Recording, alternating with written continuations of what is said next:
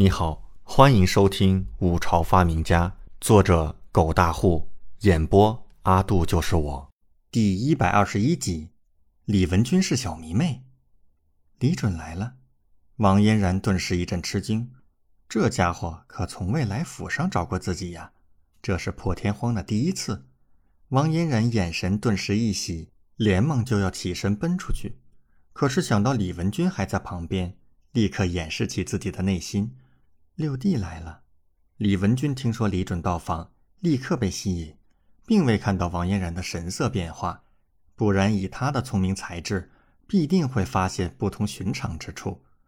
王嫣然矜持的起身，一脸镇定道：“殿下，我去请王爷进来。”李准如今是王爷，若是从身份地位上来说，甚至都比李文君高贵几分了。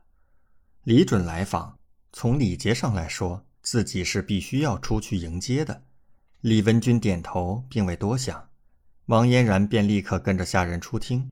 门外，李准和杨忠等了片刻，王嫣然便一脸喜色的迎出来，看到他俩，立刻惊喜道：“李准，你怎么来了？”李准一身白衣胜雪，腰间挂白玉，手执白扇，一个翩翩美少年，整个人是风神如玉。王嫣然都看呆了。李准道：“我来问问你们准备的如何了？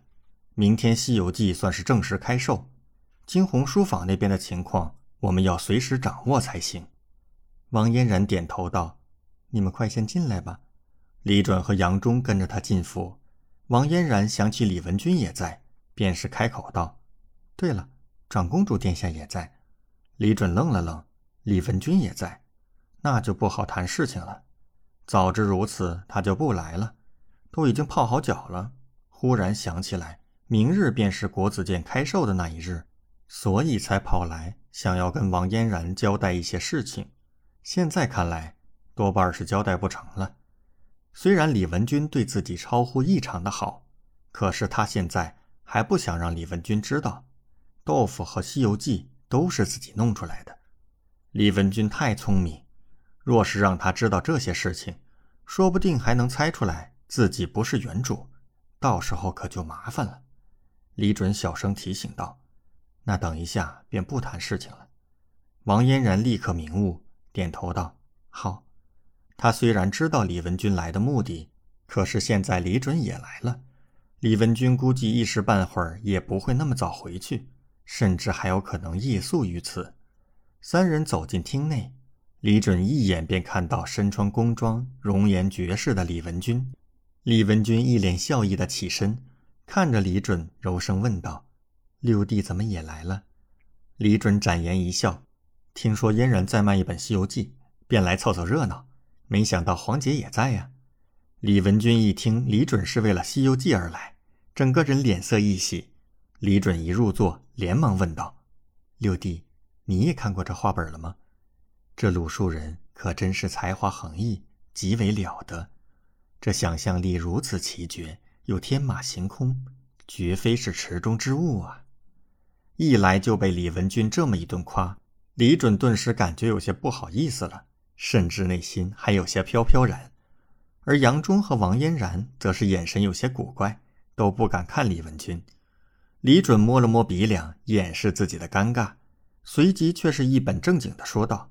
黄姐所言极是，此人并非池中之物，如此才华，叫本王也是极为佩服啊！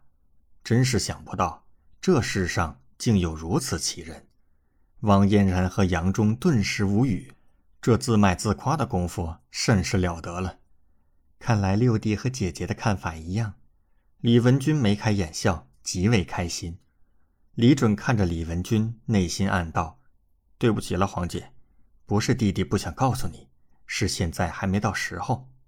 李准努力调整自己的心情，让自己心安理得起来，笑着说道：“看来黄姐很是喜欢这画本。”李文君顿时脸颊微红，增添出一抹可爱，甚至有些羞赧的说道：“黄姐以前不是很喜欢画本的，觉得这些画本小说都没什么用处，只是图个乐子，内心多少有些看不起。”可是自从看了这《西游记》，黄姐不得不承认，以前是小看这些画本了。